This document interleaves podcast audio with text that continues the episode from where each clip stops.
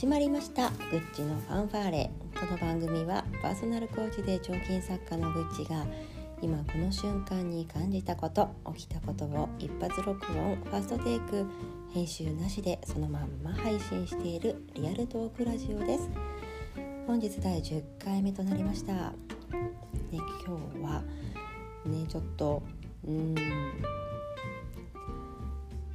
張ったことが実らなかった時の話。をしようかと思います。ね、実は、えーと、これねお蔵入りになった音声が2つあるんですよね。本当は昨日あのちょうど今ぐらいの時間に、えー、試験がねあの試験試験を受けていてコーチングの、えー、認定試験っていうのがあってその試験を受けた結果が昨日で出たんですよ。でその出る前のすっごいドキドキした感覚を取ったんですね。そうで、えーと、なんだけどちょっとね乗せられなくてということは、落ちちゃったんですよね。うーんショックでね、まあ、7日経ってね私あの私のいいとこ猛烈なスピードで落ち込むが信じられないスピードで蘇るっていうね、まあ、なかなかいいとこだなと思ってるんだけども今日はねかなり蘇ってきてるんです。で昨日はもうどん底だったんです、まあ、3時間ぐらい。でえー、っとで今ねそのちょっと蘇った今どんなことが話せるかなと思った時にちょっと言葉にしてみようと思っているんですがうーん2年かけてねすっごい自分で言うのもちょっとおこがましいというか恥ずかしいんだけどすごい私なりには結構全力で取り組んだ試験だったんですよ、まあ、望んだ学びなんですよね。でそれで試験も結構ねできできてたと思ってたんですまあまあ合格してるだろうと。うん、でとは言ってもね不合格してたらどうしようとかいろんな気持ちはあったけどまあ合格してるかなって思ってでもダメだったわけですよ。不合格だったんです。なかなかねなかなか厳しいですね。合格か不合格か。どっちかしかないんだなと思って。でその時にねこう思ったのはうんよくねこうこの経験は学びになりますよとか悲しい辛い出来事もあなたにとっての糧になるでしょうとかね、えー、いう言葉ありますね。いやごもっともごもっともですよって思うんだけども誰に言われたわけではなく自分の中でねその事実を踏まえた時にああこの経験は私にとっての糧になるなとか私にとっての学びになるから受け止めなくっちゃなんてそのどん底の時に、まあ、支えてくる自分の声もあるわけですよ。だけどねその声も腹が立って腹が立って仕方がなくていやその自分の中にいる私にですよ何を言っとんだと、そんなん今言われたって受け入れらんねえよ。って思って。今はとにかく悲しいしもうもう畜生なんだよ。ってなんで私がって。なんでって、ね、他にもいるでしょみたいなよくわかんないものも思ったりとか。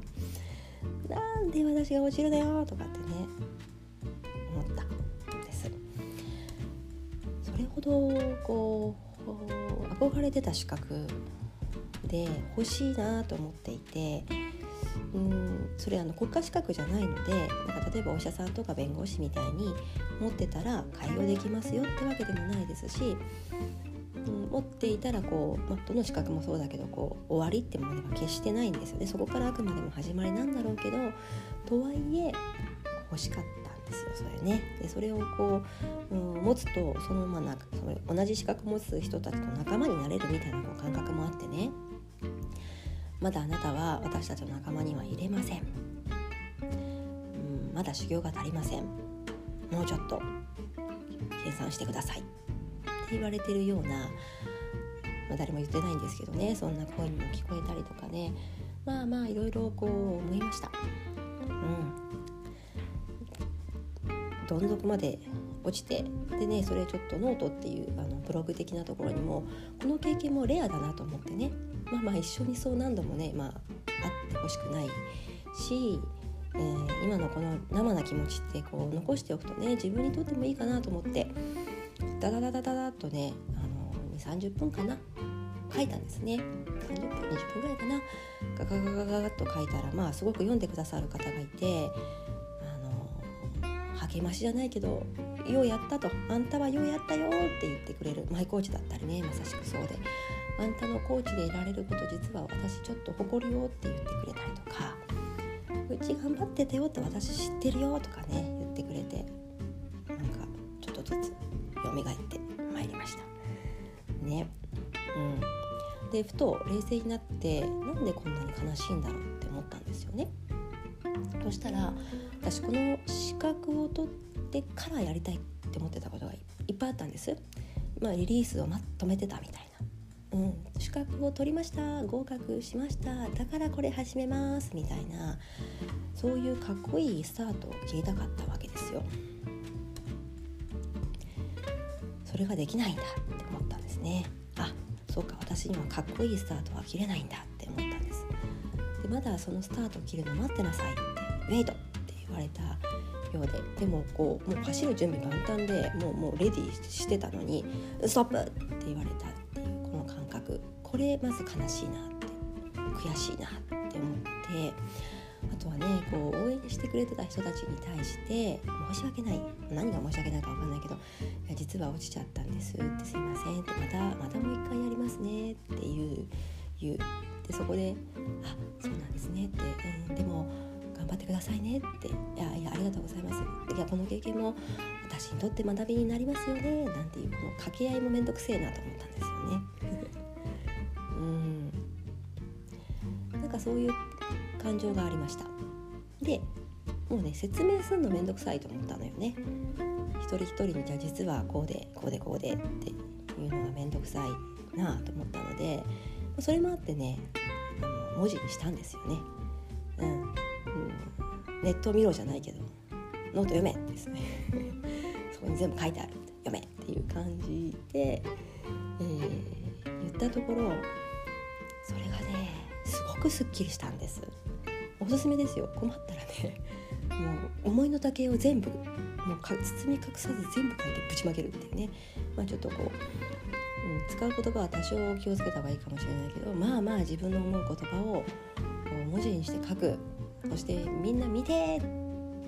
て笑ってくれだったり。どまいって言ってくれって言うと人々は優しいなと思います。みんな。なんかね認知してくれて「いや頑張ったね」って「おおまた次やる時応援するから」とかね、うん、次の試験の時は全力でサポートするから何でも言ってくれとか。深夜にでも何かあったら連絡ちょうだいっていつでも起きるからとかね。私はあなたのゴミ箱になるよって。何かあったら捨てておいでって言ってくれたりとかね、うん、めちゃめちゃパワフルでした。そんなこんなのおかげで、えー、気づいたことは受け落ちたことと落ちる今と前と何が変わったのかと言われると、えー、その資格に不合格であったという事実だけだったんですね。まあ、もう一回受ければいい。あのなんでしょうねオリンピックみたいになんかこう一回こっきりってわけではなくてぶっちゃけ受けるまで何回も受ければいいんですよちょっと費用はかかりますけどね。うん、でいつかきっと合格するでしょう。でそのうん時もっとね何か大きな感動があるんでしょうきっと。うん、そう、えー、私はあ試験に落ちちゃいました。うん、一発合格して華々しくその資格を持ってねコーチとしてプロレスやってきますよって言いたかった。し言う準備はしていた、うん、だけどそうではなかったです。ただ、えー、これもねなんかあのー、なんだろうな。コーチングってねこの持ってる私全てがこうリソースしあの、えー、私全てのものが力だったりとか何かしらに役に立つって言われるんですよね。だから純正培養でエリートで何らけあの失敗もなくまっすぐ育っちゃいましたっていうよりはまあ、山あり谷ありいろんなこといろんな悲しいことも悔しいこともあってそれら全部私のリソースですっていう方が私はいいかなってそういうコーチに私自身はつきたいなと思っていてまあそうだとするならばこれも一つのリソースになるのかなと今思っています。ということで私案外元気です。はい、で実はね今日からついに仕事始めですよ。まさしく開業してねあの子どもたち2人とも保育園にもフルで行くようになりました。いわゆる奈良市保育も終了です。今日から、えー、フルで、えー、仕事をします。うん。いろいろ止めてたもの全部出して全力で走っていこうと思っているので、えー、これからもパーソナルコーチで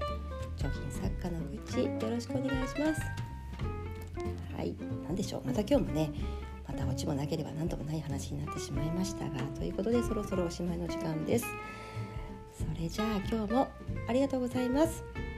バイバイ。